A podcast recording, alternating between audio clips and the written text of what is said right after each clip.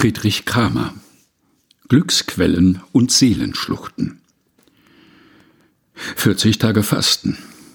Ab wann wird's gefährlich für Körper und Geist? Ab wann trachtet mir die Wüste nach dem Leben? Das tägliche Brot umfasst mehr als Nahrung, nämlich auch Kleider, Schuh, Haus, Hof, Acker, Vieh, Geld, Gut, fromme Eheleute, fromme Kinder, fromme Gehilfen, fromme und treue Oberherren, gute Regierung, gut Wetter, Friede, Gesundheit, Zucht, Ehre, gute Freunde, getreue Nachbarn und desgleichen. So Martin Luther im kleinen Katechismus.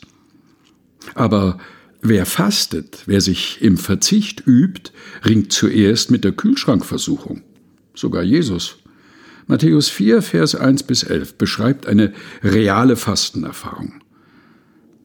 Nach der Versöhnung mit dem kleinen und dem großen Hunger stellt sich ein Gefühl des Schwebens ein. Und die Sehnsucht wächst, sich fallen zu lassen, sich endlich wieder einmal zurückzulehnen. Und selbst das Glücksgefühl dieser Versuchung zu widerstehen und sich zu beherrschen kann kippen. In Allmachtsfantasien. Disziplin braucht einen aufmerksamen Geist. Aber vielleicht reicht nicht einmal der. 40 Tage Fasten, das ist eine lange Zeit. 40 Tage lang treibst du wie Noah mit Haus und Hof auf der Flutwelle im Ungewissen. 40 Tage wanderst und meanderst du wie die Befreiten in Richtung eines verheißenen Landes, in dem Milch und Honig fließen und bitte, bitte mehr aufgetischt werde als Manna. 40 Tage bist du dem Herrn ganz nahe, so wie Mose auf dem Sinai.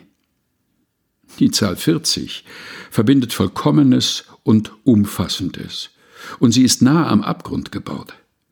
Wer fastet, wird nicht nur an den Glücksquell herangeführt, sondern auch durch manche Seelenschlucht. Als Jesus nach 40 Tagen über die Klippe in den Abgrund allen Fastens blickt, hält er sich fest am Bekenntnis seiner Väter und Mütter. Fünftes Buch Mose, Kapitel 6. Er hält sich fest an der Schrift. Beide halten Herz und Seele und Verstand in Bewegung und ihn auf gutem Weg.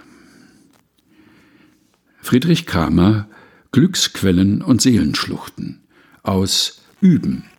Sieben Wochen ohne Stillstand. Herausgegeben von Susanne Breit-Kessler in der Edition Chrismon. Gelesen von Helga Heinold.